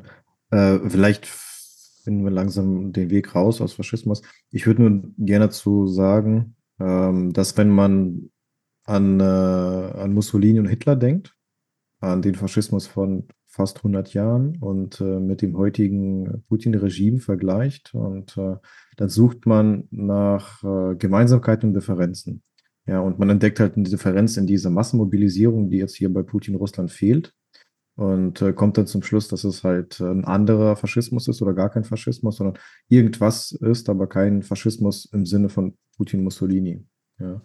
Und äh, ich würde dann ja appellieren, äh, achtet auf die Gemeinsamkeit. Okay, ja, dieser Punkt mit der Massenmobilisierung, das ist ein Punkt. Ja. Man darf aber auch nicht vergessen, ähm, wir sind jetzt in, äh, in, in 2023. Äh, die anderen Faschisten, die waren schon vor 80, 90 Jahren. Wenn Hitler und Mussolini heute wiederkommen würden, würden sie auch in einer anderen Form wiederkommen. Es werden wahrscheinlich für deren Faschisten, Faschismus und modernen Faschismus auch nicht alle Punkte von damals äh, erfüllt. Ja. Ähm, und äh, ja, für mich äh, ist, ist der Adressat wichtig, wichtig. Ich spreche zu einem Menschen, der sich nicht professionell mit diesem Thema beschäftigt. Und diese Menschen, die haben zum Beispiel bei Diktatur, Demokratie, Autokratie, ähm, Spin-Diktatur oder, oder die haben da keine 50 Shades of äh, Begrifflichkeiten. Die haben es sehr simpel, Demokratie oder Diktatur. Und wenn es irgendwas anderes ist, wie Autokratie, dann ist es für die ja irgendein Graubereich. Keine Diktatur. Und das, da, diesen Schluss ziehen die Menschen, äh, die gewöhnlichen Menschen dann daraus, wenn man denen kommt mit, äh, ja, irgendwie gab es da Kritik an den Wahlen. Oder irgendwie gibt's äh, Kritik an Aut Autokraten Putin. Was soll denn ein Autokrat sein? fragt sich ein normaler Mensch. Äh, keine Ahnung, irgendein Ersatzteil am Auto oder was. Äh, das sind halt Begriffe ähm, aus der Wissenschaft, und äh, der breiten Masse so nicht geläufig. Ja, das mit, solche Begriffe benutzt man nicht im normalen Leben. Und wenn du jemand am Fließband oder auf der Straße erklären willst, wie gefährlich Putin Russland ist, dann musst du den Begriff Faschismus benutzen, sonst werden sie das falsch einordnen. Sie werden es dann einordnen als, ja, die sind halt schwierig, die Russen, ein wenig schwierig, ne? Und in ernste Lage nicht, nicht, nicht verstehen. Ja, ganz Aber, herrlich. Äh, also ich mag, äh, wenn ich da reingrätschen darf, ich mag Markus bitte. und Dimitri beiden ja recht geben hier. Einerseits äh, finde ich es äh, ganz faszinierend, dass Herr Nabokov mittlerweile beim äh, ähm, bei der Kommunikationsberatung jetzt auch angelangt ist. Äh, ich finde diese Adressatenfixierung vollkommen richtig. Ähm, ähm, welche Begriffe du wo benutzt. Faschismus, ähm, da gebe ich dir vollkommen recht, halte ich für den, Alt, für, für den alltäglichen Gebrauch vollkommen probat und äh, rhetorisch in vielen Situationen empfehlenswert, weil er auch international vollkommen anschlussfähig ist. Na, also wenn ich mich mit ähm, mit kurdischen Bekannten unterhalte, dann ist der Begriff Faschismus eine hervorragende Brücke, die von Erdogan zu Putin geschlagen werden kann wunderbar. Man kann sich ne, über auch internationale Realitäten verständigen. Auf der anderen Seite gebe ich Markus aber auch vollkommen recht, dass wir hier schon Ballast des 20. Jahrhunderts mit uns schleppen. Und in der Form, wie Putin und die Kreml-Elite dieses faschistische Cosplay des 20. Jahrhunderts macht, ist auch äh, unser Begriff von ihm abgenutzt. Also für Putin gilt für mich die große Metapher des Frankensteins, der aus einer großen Menge an Leichenteilen dieses Monster zusammengenäht hat, welches wir heute immer noch aus Gewohnheit und Trägheit Russland und die russische Föderation nennen. Unsere Begrifflichkeiten sind auch geprägt vom 20. Jahrhundert, gerade unsere hier, die wir ja alle schon, ähm, also alle in den, alle drei, alle, alle vier in den ähm, im 20. Jahrhundert ja sozialisiert worden sind. Beobachtet mal, wie stark die Frequenz des Wortes der Westen wieder geworden ist. Das haben wir aus der Putin-Propaganda übernommen. Mittlerweile stehen mir nicht immer die Nackenhaare zu Berge, wenn ich äh, dieses der Westen, der Westen, der Westen, der Westen. Das ist die Sprache des 20. Jahrhunderts, die uns äh, dieses äh, Putin-Frankenstein-Monster auch äh, aufzwingt. Aber ich finde, wir sollten da durchaus in unserer kreativen Eitelkeit herausgefordert sein, neusprachlichen Varianten zu finden. Für den nüchternen Gebrauch Cine Ire et Studio würde ich totalitär verwenden. Oder auch gerne die äh, tautologische Variante eines aggressiven Totalitarismus. Gut, totalitär ist immer aggressiv, aber um es nochmal ein bisschen reinzuhauen, aggressiver Totalitarismus. Das ist es auf jeden Fall. Egal welche Patchwork, Leichenteile und Wörter wir dem Ganzen noch ähm, zufügen wollen. Die Menschen in der Ukraine kämpfen gegen das, was da ist sei es Faschismus, seien es Orks, seien es die russischen Besatzer, seien es wie auch immer wir diese militärische Spezialoperation benennen wollen. Sie haben äh, nicht den Luxus, sich über sprachliche Finessen Gedanken zu machen, sondern sie sind ganz nah dran an der Realität. Und ich würde euch vorschlagen, dass wir uns noch in einer ja etwas kürzeren Runde über die neuen Realitäten der letzten Woche austauschen. Bitte. Let's go. Das machen wir immer im schnellen Tempo. Ne? Das, das wichtigste, das, die beiden wichtigsten Wörter diese Woche waren für mich Bergkarabach, Nagorny-Karabach, Arzach, you name it. Da haben wir wieder die Frage der Wording, Sprache, ja. das Wording und natürlich Attack a Mess. Dimitri, wo steigen wir ein? Ja, Bergkarabach bitte. Bergkarabach, ja. Äh, äh, lasst uns noch mal ganz kurz äh, einigen, welchen Begriff wir benutzen. Arzach, Bergkarabach, ist das ah. korrekt? Also Arzach ist die äh, Selbstbenennung dieser ähm, auf Unabhängigkeit ausgerichteten Konstruktion der Republik Bergkarabach. Mhm. Und ich äh, würde entweder Bergkarabach oder Nagorny-Karabach verwenden, weil es, glaube ich, auch ein äh, Lied auf Deutsch gibt, welches das Wort Nagorny-Karabach verwendet, habe ich heute gehört irgendwo. Ich glaube, es war Blixer Bargeld, aber ich muss es nochmal recherchieren.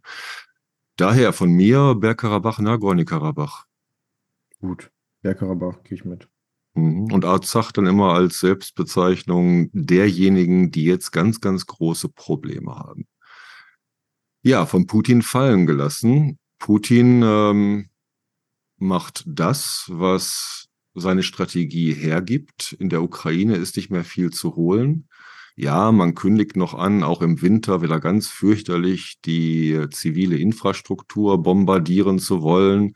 Ja, man wird bald den Krieg richtig beginnen und bla und bla und bla. Während äh, in Massenproduktion wieder die Friedensverhandlungsflyer schon in Deutschland vorbereitet werden zur Gründung der Wagenknechtpartei. Ähm, aber außenpolitisch wird gezündelt. Denn Putin braucht irgendwo neues Chaos, einen neuen Brand. Das beobachte ich auf dem Balkan, in Bosnien, in Serbien. Aber Pashinyan, Armenien, ist jetzt als nächster dran. Er ist fallen gelassen worden. Und wenn Putin, äh, wenn es für Putin gut läuft, äh, wird er auch gestürzt werden. Bitte. Äh, können wir das mal kurz abklopfen, äh, wie sicher ist, dass das von Russland initiiert ist? Ähm, das, weil es, es war das, ja klar, dass das kommt. Nein, ja, also nochmal, das war. Krieg das, haben sie verloren, mhm. äh, schon ah, okay. letztes Jahr. Ja. Vorletztes Jahr. Und äh, jetzt wird, äh, ja, 2020 äh, gab es eine große Offensive der Aserbaidschaner, äh, dann 22 wieder. Ähm, die, die, die Armenier in Bergkarabach stehen auf verlorenen Posten, standen auf verlorenen Posten. Es äh, war nur noch die Frage, wann macht jetzt Aserbaidschan mit der Türkei den Sack zu? Und äh, wie lange und blutig wird das? Ja, jetzt äh, das Ergebnis ist anscheinend, dass man einen Tag lang die absolute Überlegenheit, die militärische, demonstriert hat und das schon ausreicht, dass sich äh, in Bergkarabach äh, die staatlichen Strukturen oder die quasi staatlichen Strukturen ergeben, auflösen, äh, alles in den Verband von Aserbaidschan übergeben wird. Es war ja nur noch die Frage, wie wird das vollzogen. Die Position von Pashinyan, von äh, Hauptarmenien, äh, die war auch klar. Er wusste auch, äh, was passieren wird und er hat sich ja auch schon positioniert, diese Bewegung hin zum Westen, zum, äh, zur NATO, diese Anbiederung äh, und Wegbewegung von Russland, die war ja auch schon die Wochen vorher vollzogen. Ne? Dann war Erdogan äh, mit, in Sochi bei Putin und jetzt kommt äh, dieser Ein-Tag-Krieg, Ein-Tageskrieg. Äh, ich bin mir gar nicht so sicher, ob das jetzt wirklich von äh, Putin so initiiert wurde, so wie du das dargestellt hast. Dann, äh, dann muss das missverständlich gewesen sein. In keiner Weise ähm, meinte ich, dass es, äh, dass äh, der Angriff von Aserbaidschan von Putin inszeniert worden wäre. Nein, nein, vollkommener Unsinn.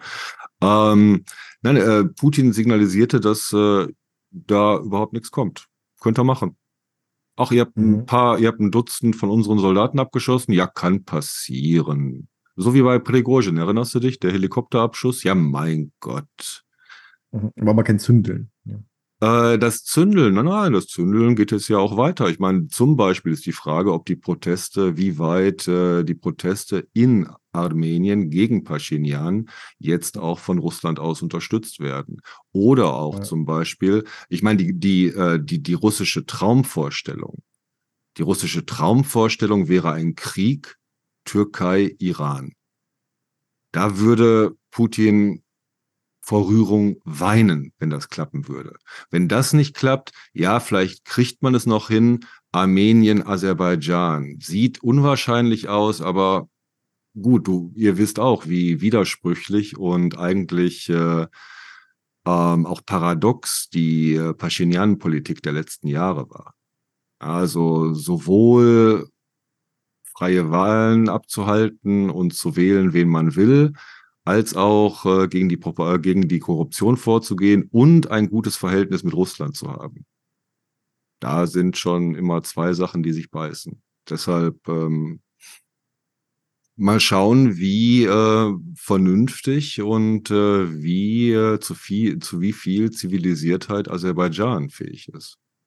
Aserbaidschan ist keine Demokratie, ist, äh, man kann vieles und auch gerechtfertigt gegen dieses clanregierte Aserbaidschan sagen, aber Aliyev, beziehungsweise jetzt Sohn Aliyev, Gaidar und jetzt Ilham, äh, haben sich weitestgehend äh, von Moskau abgenabelt, was in Armenien nicht passiert ist. Äh, ja, Markus, Martin, wollt ihr da zu dem Thema einsteigen? Ähm, Im Prinzip ist alles gesagt, nur nicht von allen. Also ich denke auch, dass Putin einfach sein Go gegeben hat, ne, weil Pashinyan sich einfach als kleiner Verräter erwiesen hat, ne, der ähm, großen Verbündeten Russland von der Schippe gesprungen ist, der Bündnisse im Westen gesucht hat, der ja sowieso schon durch so eine Volksbewegung an die Macht gekommen ist und ähm, dann jetzt eben einfach sozusagen Zeit für eine kleine Lektion gekommen war. Und äh, dass Aserbaidschan da jetzt natürlich nicht von Putin äh, sozusagen instrumentalisiert wurde, ist ja auch klar, ähm, dass die eine eigene Dynamik und eigene Interessen in dieser Geschichte haben. Ich glaube dennoch, dass Putin irgendwie schon wahrscheinlich irgendwo mal das Signal gegeben hat, ja, also äh, unsere Schutztruppen könnt ihr auch beschießen. Wir werden uns da jetzt nicht irgendwie wehren. Macht, was ihr wollt. Und wir gucken dann mal, wie sich die Lage weiterentwickelt. Kleiner Verräter passt ja auch gut. Ne? Simonian hat ihn Judas genannt. Ja, stimmt. Die Propaganda hat ihre Handreichungen schon bekommen, ne? wie sie damit umzugehen hat. Und bei Simonian nimmt das ja immer noch eine, aufgrund ihrer armenischen Abstammung, eine ganz besondere Kehrte, Kehrtwendung noch. Ja, und zu Attackams und, und, und Sevastopol, den Angriff auf das äh, Hauptquartier der russischen Marine, Schwarzmeerflotte. Ja, wir können wöchentlich, ne? Also letzte Woche, wir, wir haben gerade mal die Angriffe auf äh, die Werft in Sevastopol mhm. äh, verdaut und die Zerstörung des ähm, Flugabwehrsystems, Angriff auf Jevpatoria. Und schon schlägt diese Rakete Storm Shadow oder Scalp, das wird die Zukunft zeigen, mit, mit wirklich chirurgischer Präzision, wer die Videoaufnahme davon gesehen hat, äh, in das äh, Hauptquartier ein. Und das äh, ist eine beeindruckende Demonstration der ukrainischen Streitkräfte, wie diese Marschflugkörper eingesetzt werden. Also auch ein großes Signal nicht nur an die USA mit Atacamers, sondern natürlich auch immer wieder an die Bundesrepublik und äh, die Lieferung von Taurus. Ich möchte andeuten, dass ich über äh, Opfer sehr empört bin und äh, den Familien mein Beileid ausdrücke. Welchen Opfern, welchen Familien? Es war nur Spaß. Ich wollte gerade, nein, ich wollte nämlich gerade die äh, Überleitung machen mit deiner Satire zu, ja, Romanchuk, Zerkov, Sokolov. Das sind die Namen, die gehandelt wurden. Drei hochrangige Generäle und mit Sokolov, wenn ich das richtig in Erinnerung habe, auch eventuell der Oberbefehlshaber, sagt man das so? Der Schwarzmeerflotte, der Kommandeur Admiral der Schwarzmeer. Dann, der, hm, der äh, Kommandeur der Schwarzmeerflotte. Mhm. Der mhm. Aber sind die überhaupt noch wichtig, wenn die Schwarzmeerflotte auch gar nicht mehr wichtig ist? Man könnte, sagen, man, man könnte sagen, es hat sich doch äh, vor etwas mehr, vor anderthalb Jahren mit der Moskwa schon angekündigt. Sie hatten genug Zeit, sich zurückzuziehen. Sie hatten genug Zeit, um abzuziehen. Brauchen auch keine Admirale mehr.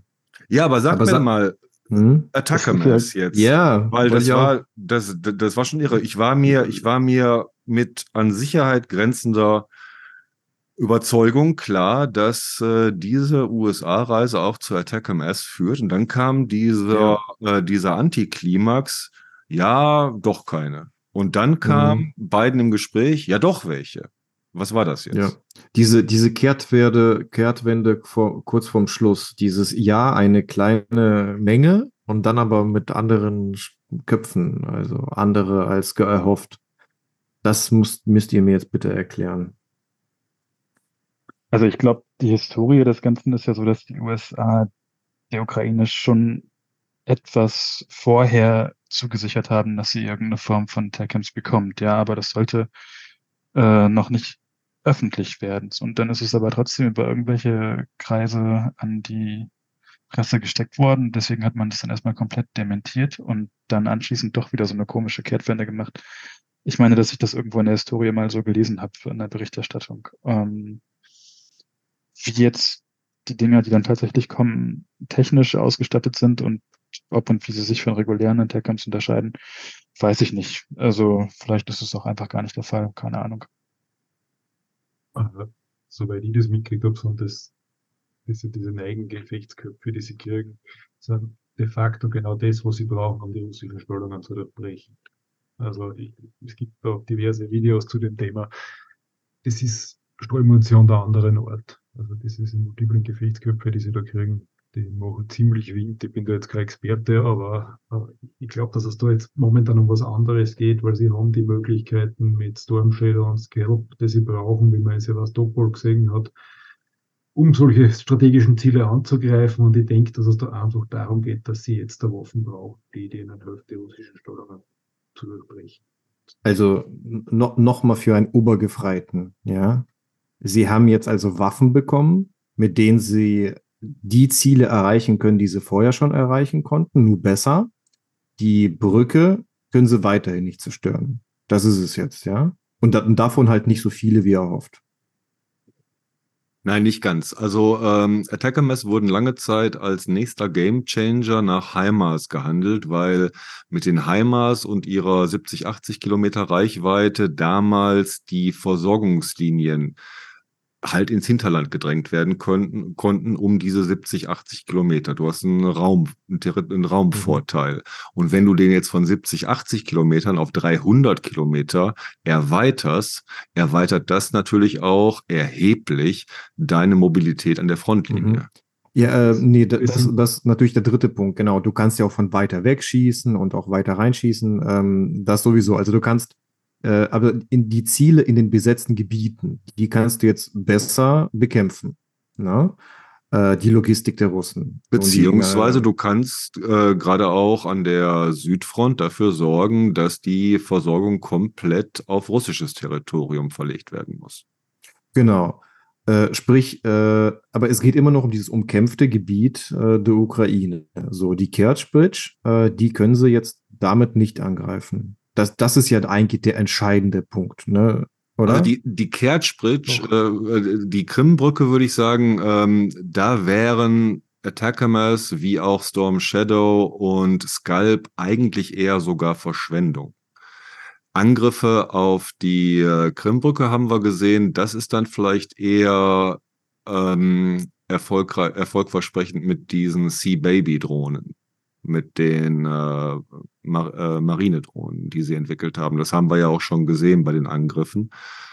Ähm, Attacker Mass ist wirklich, äh, es geht da nicht so sehr um die Krimbrücke, sondern wirklich um äh, wieder um die äh, Logistik, um den Nachschub, von dem wir ja wissen, dass er ein, eines der großen Probleme bei den russischen Streitkräften ist, neben äh, der, neben dem Personalmangel und der katastrophalen Kommunikation.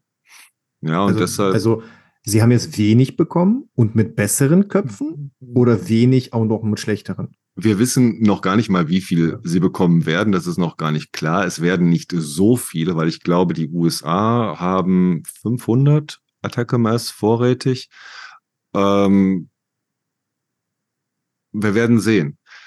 Mich interessierte noch die Frage, welche Bedeutung dieses Hin und Her die Woche hatte.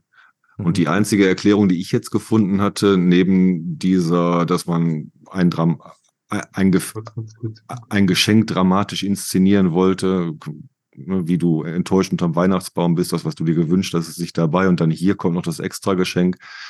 Nee, dass dahinter vielleicht eher stand, dass man die russische Seite so lange wie möglich im Ungewissen halten wollten dass die so wenig Zeit wie möglich haben, sich vorab umzugruppieren.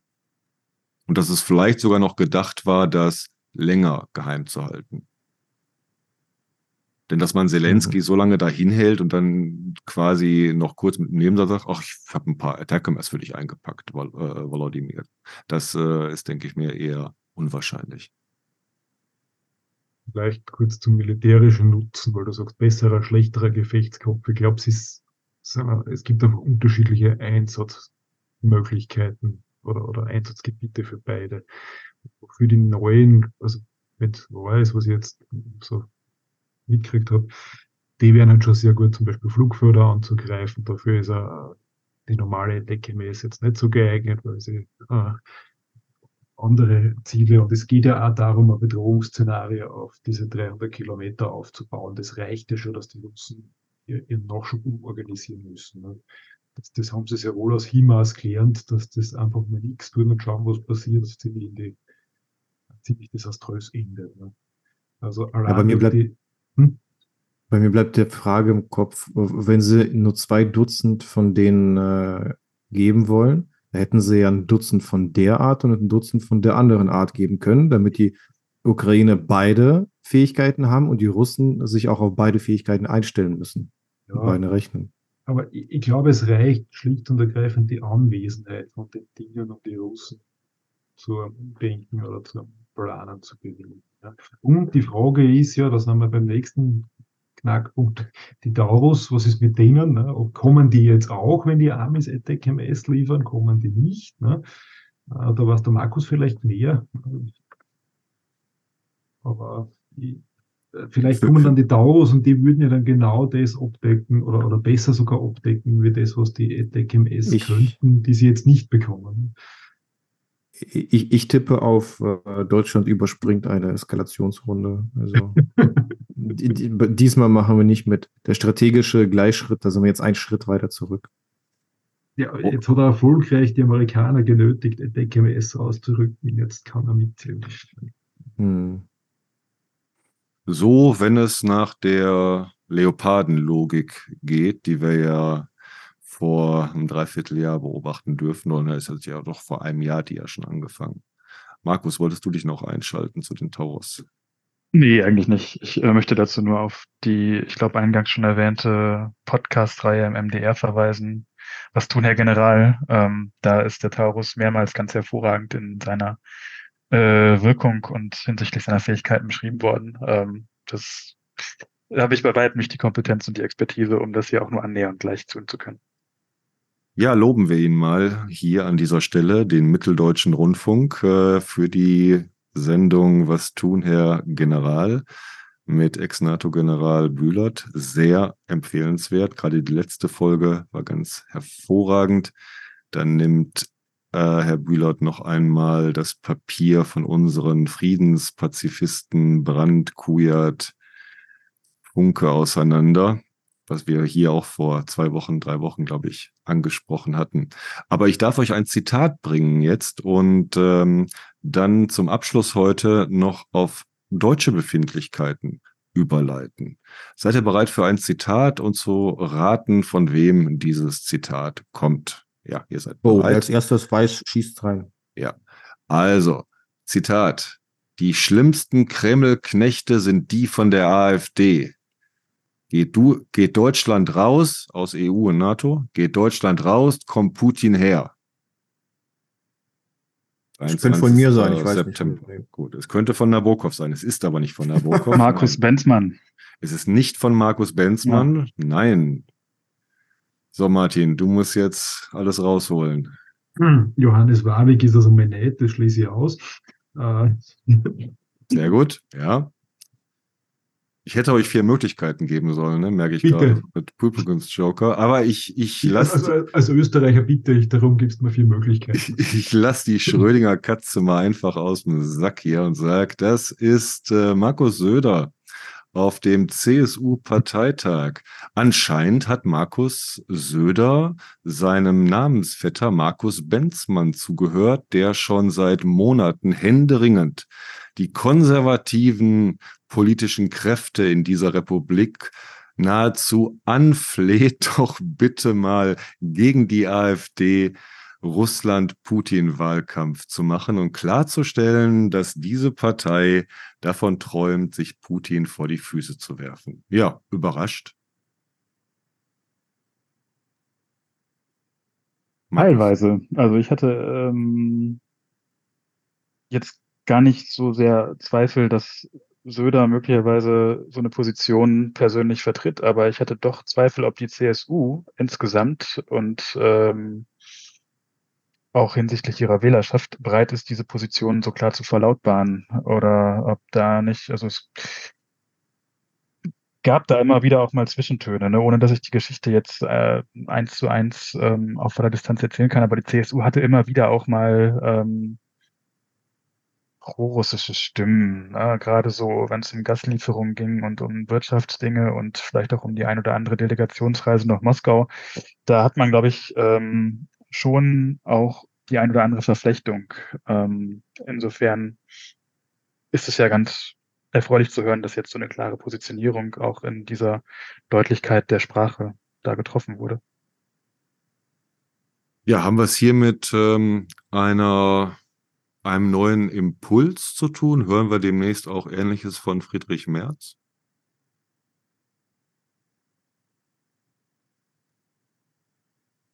Euer Schweigen frag, frag ist sehr vielsagend, ja. Schwierig. Ich habe immer Kretschmer, Kretschmer im Kopf, wenn ich. Äh, Oh ja, ja, nein, äh, von Kretschmer werden wir sicherlich niemals und nichts und überhaupt was hören. Aber vielleicht hat Söder ja auch einen Anruf aus Schrobenhausen bekommen.